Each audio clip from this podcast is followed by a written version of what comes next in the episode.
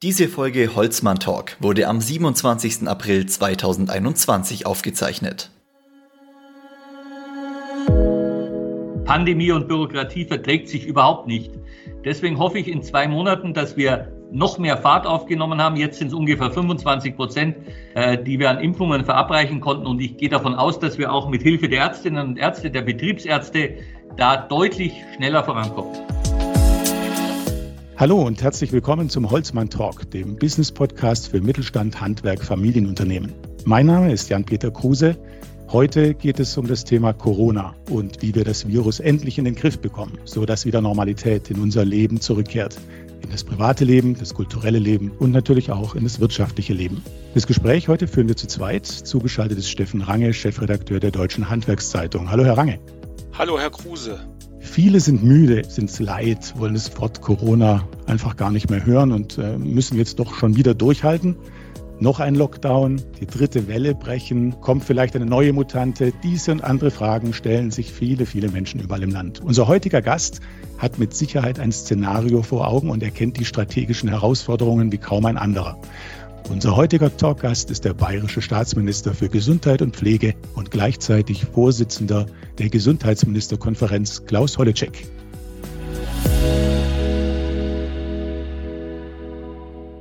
Guten Tag, Herr Minister. Hallo und grüß Gott nach Bad Wörishofen. Herr Minister, welches Szenario haben Sie denn jetzt vor Augen? Wie schaffen wir es, die Pandemie in den Griff zu bekommen? Also wir haben ja verschiedene Werkzeuge, die uns zur Verfügung stehen. Einmal das Testen, das ist sicherlich ein wichtiges Instrument geworden, um Sicherheit zu gewinnen, um möglicherweise auch Öffnungsszenarien darzustellen. Auf der anderen Seite das Impfen, ein ganz wichtiges Thema, um tatsächlich wieder ein Stück Normalität äh, zu bekommen oder auch Licht am Ende des Tunnels, wie auch immer Sie das formulieren wollen, ist das Impfen das zentrale Thema. Und natürlich wünsche ich mir und Sie sich auch, äh, das habe ich ja aus den Vorworten schon äh, gemerkt, dass wir wieder die Normalität für uns erreichen, dass wir wieder ein Stück weit Möglichkeiten des normalen Lebens finden. Und dazu müssen wir jetzt aber noch konsequent und entschlossen tatsächlich mitten in dieser dritten Welle versuchen, diese zu brechen, die Inzidenz zu senken, um dann eben wieder nachhaltig auch öffnen zu können. Wie schätzen Sie die aktuelle Impfgeschwindigkeit ein? Wo werden wir heute in zwei Monaten stehen? Na, ich hoffe, dass wir heute in zwei Monaten äh, dort sind, dass wir die Priorisierung aufheben konnten, weil wir schon durch die wichtigen Priorisierungsgruppen durch sind. Priorisierung heißt ja, zuerst die Menschen zu schützen, die äh, krank sind, äh, die möglicherweise älter sind, äh, weil wir einfach den Impfstoff als knappes Gut haben. Deswegen gibt es ja die Priorisierung. Und wenn wir die nicht mehr brauchen, dann können wir natürlich noch schneller impfen, weil wir auch Bürokratie zurückdrängen können. Pandemie und Bürokratie verträgt sich überhaupt nicht. Deswegen hoffe ich in zwei Monaten, dass wir noch mehr Fahrt aufgenommen haben. Jetzt sind es ungefähr 25 Prozent, äh, die wir an Impfungen verabreichen konnten. Und ich gehe davon aus, dass wir auch mit Hilfe der Ärztinnen und Ärzte, der Betriebsärzte, da deutlich schneller vorankommen. Sie haben es angesprochen, Priorisierungen werden nach und nach aufgehoben. Erhalten Hausärzte denn jetzt ausreichend Impfstoff? Ja, also diese Woche zum Beispiel ist der Aufwuchs bei den Hausärzten schon sehr groß und das wird so weitergehen. Und das ist auch richtig. Ich glaube, die Hausärzte haben einfach das gute Verhältnis zu ihren Patientinnen und Patienten, können da wirklich schnell entscheiden, schnell impfen. Ich sag mal, in so einer Pandemie brauchst du Flexibilität und Pragmatismus und du brauchst ganz viel äh, von dieser Maximum an, vor Ort zu schauen, was ist am besten, wie ist am besten zu impfen. Und du brauchst ein Minimum an Bürokratie. Und ich glaube, das kriegen die Hausärzte am besten hin. Dazu gehört sicherlich auch in den Betrieben zu impfen. Hier sind ja entsprechende Modellprojekte geplant. Was genau ist damit gemeint? Also wir haben heute zusammen mit der Vereinigung der Bayerischen Wirtschaft die ersten zehn Modellprojekte auf den Weg gebracht. Es werden weitere folgen im Mai und im äh, Juni soll ja das in die Regelversorgung übergehen. Dazu stehen 50.000 Impfdosen zur Verfügung. Und wir haben jetzt aus jedem Regierungsbezirk mindestens ein Modellprojekt oder einen Modellbetrieb, muss man besser sagen, der dann einfach diesen Impfvorgang durchführt im Betrieb, losgelöst von der Priorisierung im Sinne dessen, dass wir uns auf Hochinzidenzgebiete beschränkt haben, also über 200.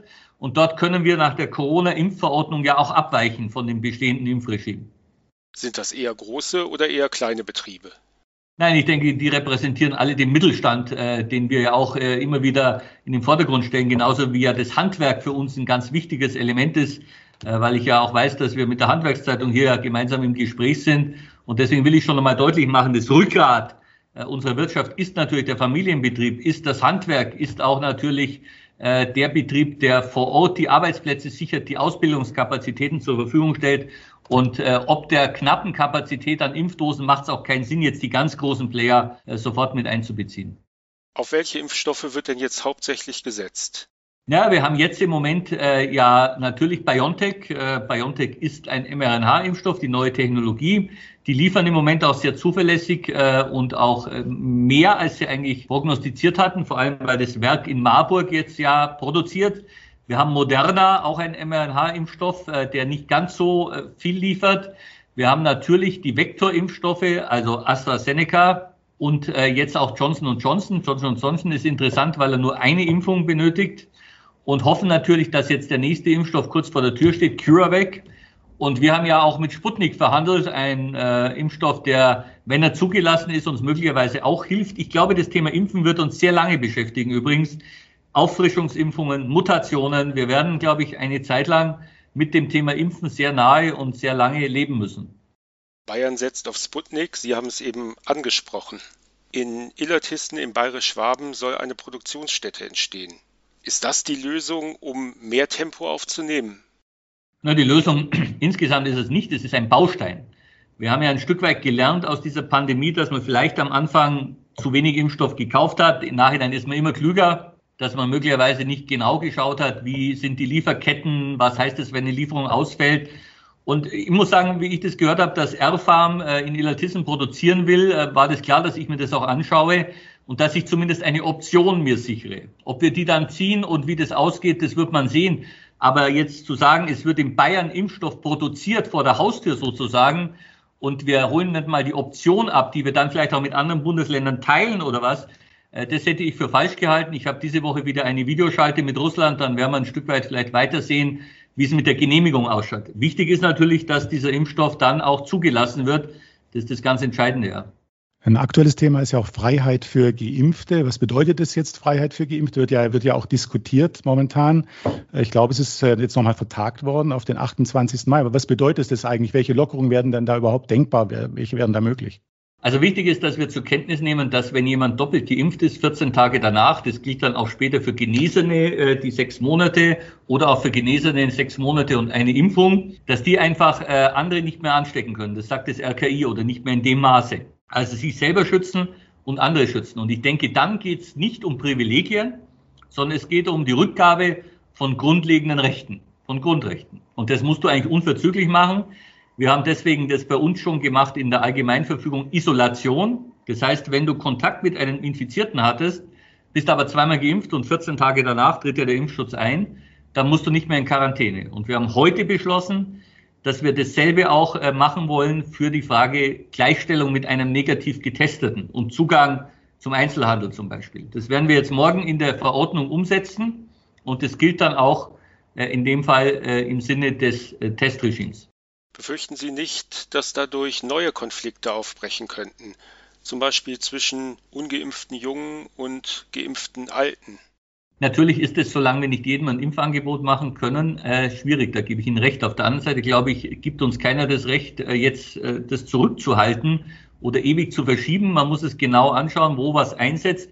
Und der Ministerpräsident hat heute zum Beispiel gesagt, er möchte im Juni auch gerne tatsächlich jüngeren Menschen, also in den Abschlussklassen, Abiturienten ein Impfangebot machen. Das finde ich sehr gut, weil wir auch merken, dass sich die Frage der Infektionen natürlich deutlich verschiebt. Wir haben die Älteren äh, Gott sei Dank impfen können, deswegen auch in den Alten- und Pflegeheimen der Rückgang an Mortalität. Und jetzt geht es auch um die Frage der Mobilität ein Stück weit. Und da verschieben sich die Gewichte einfach. Werden denn alle Impfstoffe dann gleich behandelt, äh, wenn es um die Freiheit für Geimpfte geht? Also ich sehe keinen Grund, warum wir die Impfstoffe anders behandeln sollten. Wenn es sich um zugelassene Impfstoffe handelt, dann haben die eine Schutzwirkung, die sich entfaltet. Der Schutz ist tatsächlich manchmal unterschiedlich, aber im Kern doch sehr weitgehend. Und ich wüsste jetzt nicht einen Grund, warum wir jetzt äh, zwischen äh, BioNTech und äh, AstraZeneca unterscheiden sollten. Was sind Ihre drei wichtigsten Lehren aus der Corona-Krise? Also eine der wichtigen Lehren, und die haben wir Gott sei Dank vollzogen, ist der Aufbau von einem Pandemie-Zentrallager, dass wir rechtzeitig genügend Schutzausrüstung bereitstellen. Das war am Anfang nicht da. Da musste man mühsam überall diese Masken und alles äh, mit äh, besorgen, damit äh, auch Altenheime, Pflegeheime, Krankenhäuser geschützt waren. Das ist eine der Lehren. Eine der zweiten Lehren ist, wir müssen schauen, dass wir den Standort äh, Bayern in dem Fall auch wieder aufbauen, was Kapazitäten angeht von Impfstoffen, von Medikamenten, Lieferketten. Das halte ich für, für ganz, ganz wichtig.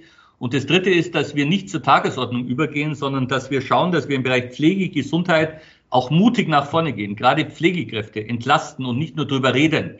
Also steuerliche Entlastungen, Übertragung von Heilkunde äh, an diesen Beruf. Äh, bei den Krankenhäusern das Thema der DRGs gehört überarbeitet. Und ein ganz wichtiger Punkt, wir müssen Bürokratie zurückdrängen. Wir reden seit Ewigkeiten über Bürokratie. Wir brauchen mehr Flexibilität. Wir brauchen endlich wirklich durchschlagend auch Maßnahmen, wie wir den Staat neu denken und äh, nicht nur neu denken, sondern dann diesen Denkprozess auch in Maßnahmen überführen. Spielen Sie damit zum Beispiel auf die Digitalisierung an?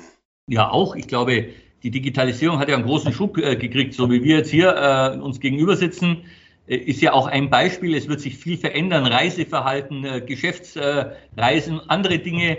Und wir haben natürlich da schon auch gesehen, dass da der Nachholbedarf da ist in verschiedenen Bereichen. Das muss man ganz ehrlich sein.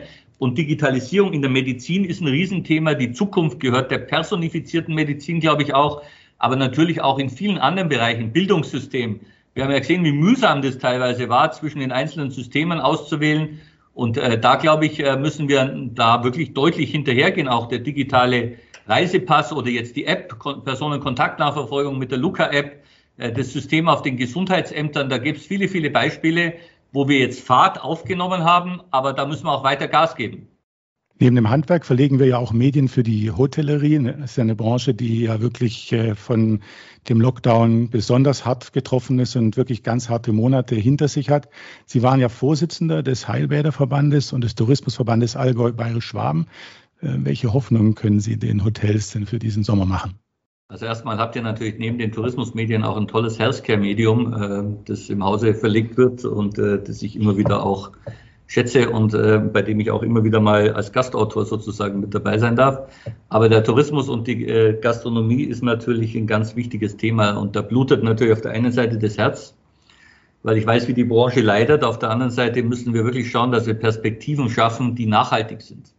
Also wir haben ja viel auch in Kompensationen gegeben und den Umsatz äh, zu stützen in den verschiedenen Monaten, äh, da in Geldzahlungen Hilfeleistungen zu geben. Das ist sicher richtig und wichtig, aber langsam wird die Luft natürlich dünn. Und äh, wenn jetzt Österreich aufmacht am 19. Mai, werden wir natürlich im Allgäu auch erleben, wie schwierig das ist an den Schnittstellen Kleinweisertal äh, und anderen Bereichen. Deswegen ja, äh, wir müssen da Modellprojekte entwickeln, aber es muss äh, vernünftig sein, es muss nachhaltig sein. Es nützt keinem, wenn wir heute aufmachen, morgen wieder zu, äh, sondern wir müssen da klug handeln. Und jetzt ist diese dritte Welle noch so plastisch da. Und ich bin ja viel mit Ärzten im Gespräch, die mir wirklich noch eindrücklich auch schildern, was auf den Intensivstationen los ist, dass die Jüngeren da sind. Wir haben jetzt ECMO-Geräte zusätzlich bestellt, also künstliche Lungen, weil wir sehen, dass dort der Bedarf auch größer ist. Und äh, jüngere Menschen heißt, die länger auch behandelt werden müssen, weil die Therapien natürlich völlig ausgeschöpft werden müssen, weil die Überlebenschance zugegebenermaßen größer ist, aber auch natürlich der Kampf äh, noch äh, größer wird. Und das ist halt diese, diese Ambivalenz des Themas. Auf der einen Seite will jeder ein Stück weit wieder Leben haben und natürlich Urlaub. Auf der anderen Seite müssen wir uns diese Normalität zurückkämpfen und immer an die denken, die auf den Intensivstationen pflegen, die ihren Dienst tun und die wirklich auch an der Grenze ihrer Erschöpfung sind. Wir haben ja gerade eben auch über das Thema Freiheit für Geimpfte und Genesene äh, gesprochen. Wenn das jetzt tatsächlich umgesetzt äh, wird oder würde, ähm, welche Auswirkungen hat es für die Hotellerie? Beispielsweise in Nordfriesland gibt es ja dieses Modellprojekt. Da, äh, wenn man geimpft ist, muss man eben nichts mehr machen. Würde das bedeuten, dass alle, die geimpft sind, auch wieder ganz einfach reisen können und auch wieder in Hotels gehen könnten? Ich glaube, das ist jetzt noch zu früh, das wirklich abschließend zu beurteilen, um ehrlich zu sein, äh, weil wir jetzt ja noch mittendrin sind. Wir haben noch eine Impfquote, die nicht so hoch sind. Ich habe es ja vorher beschrieben.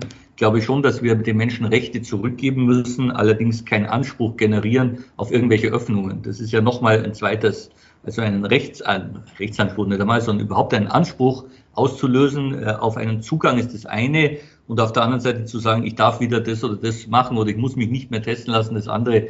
Ich würde da tatsächlich noch ein bisschen abwarten wollen, wie sich die Dinge entwickeln, wie sich die Impfquote entwickelt, wie schnell wir jetzt weiterkommen. Aber in der Konsequenz äh, muss man sich natürlich mit diesen Themen beschäftigen und auseinandersetzen.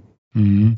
Also die zeitliche Abschätzung, die beschäftigt uns natürlich äh, auch äh, sehr. Die Frage, die ich am, äh, im Intro ja auch gestellt habe, in der Einführung gestellt habe, ist ja auch, wann haben wir die Pandemie so im Griff, dass wir wieder weitgehend ein normales Leben führen können? Wie ist so Ihre persönliche Einschätzung, wann das der Fall sein könnte?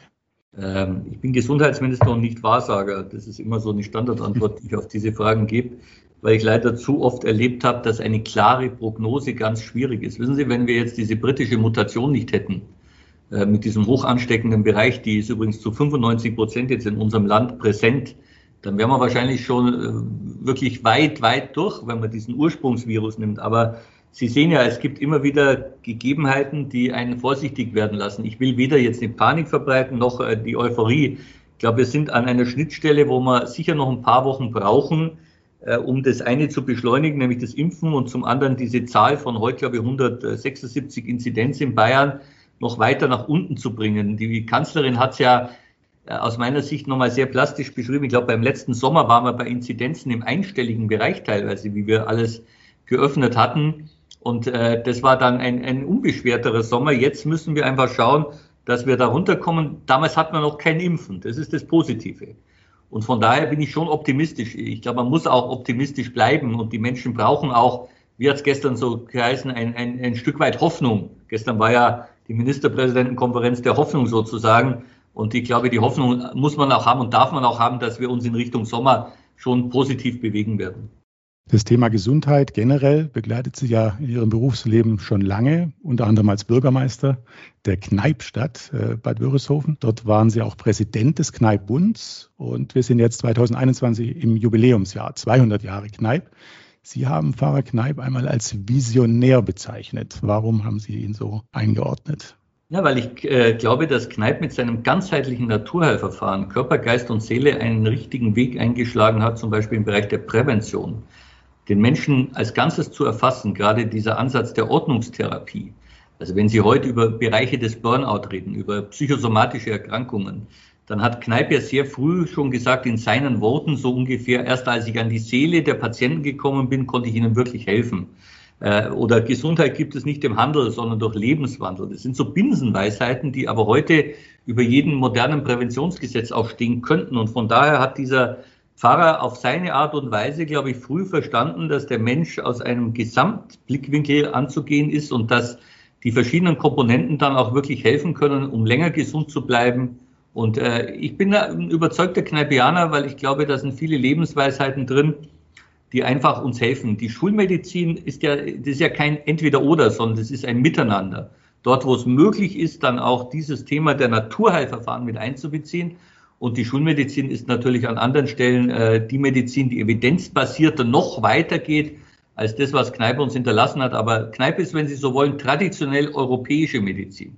Einfach eine Wurzel, äh, die da ist und auf die man aufbauen kann und die man immer wieder in sein eigenes Leben auch einsetzen kann. Sie haben eine der herausforderndsten Aufgaben im Land. Während Ihrer gesamten Laufbahn haben Sie immer wieder Entscheidungen getroffen oder manchmal auch treffen müssen. Welche davon war die bisher schwierigste? Im Rückblick ganz, ganz schwer zu sagen, um ehrlich zu sein. Ich habe mich immer den Herausforderungen gestellt und ich bin tatsächlich jemand, der auch entscheiden will und auch entscheidet, auch unter Inkaufnahme, dass manchmal Fehler passieren. Ich glaube, wir brauchen in unserem Land auch eine neue Fehlerkultur. Äh, ich könnte es Ihnen, ich könnte Ihnen ehrlich gesagt äh, gar nicht sagen. Äh, die, die schwersten Entscheidungen waren, glaube ich, in einem persönlichen Bereich, als es um den Tod meines Bruders ging, der auf der Intensivstation lag und wo der Hirntod prognostiziert war und dann auch Fragen gestellt wurden, die in einem Bereich gingen, Organspende und andere Bereiche. Also das, das glaube ich, waren, waren sehr Entscheidungen, die wirklich sehr an die Grenze geht, auch was, was menschliches Leben und, und solche Dinge. Politische Entscheidungen sind auch nicht einfach, aber ich glaube, das waren Dinge, die mich äh, dann schon auch mitgenommen haben und mit an die Grenze gebracht haben. Und welche Entscheidung war die beste? Meine Frau zu heiraten. Vielen Dank erstmal bis hierher. Äh, wir haben noch äh, vier Sätze, die wir Sie bitten, einfach zu vervollständigen. Ähm, der erste wäre heute in einem Jahr. Heute in einem Jahr sind wir hoffentlich durch die Pandemie soweit durch. Die besten Ideen kommen mir, wenn? Wenn ich laufen kann und wenn ich den Kopf frei laufe. Bevor ich eine wichtige Entscheidung treffe? Schlafe ich oft eine Nacht drüber. Manchmal sollte ich öfters eine Nacht drüber schlafen. Und nach einem stressigen Arbeitstag kann ich am besten abschalten, wenn? Tatsächlich beim Laufen und in der Natur, wenn ich draußen bin. Vielen, vielen Dank für dieses Gespräch. Vielen ja. Dank auch für die persönlichen Worte, auch zum Ende hin. Alles Gute, danke.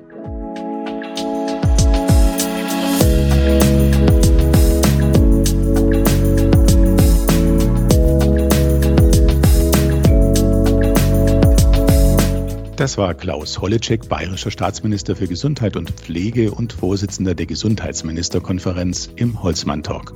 Steffen Range, Chefredakteur der Deutschen Handwerkszeitung und ich haben gemeinsam das Gespräch geführt. Vielen Dank fürs Zuhören. Machen Sie es gut. Bis zum nächsten Mal. Tschüss.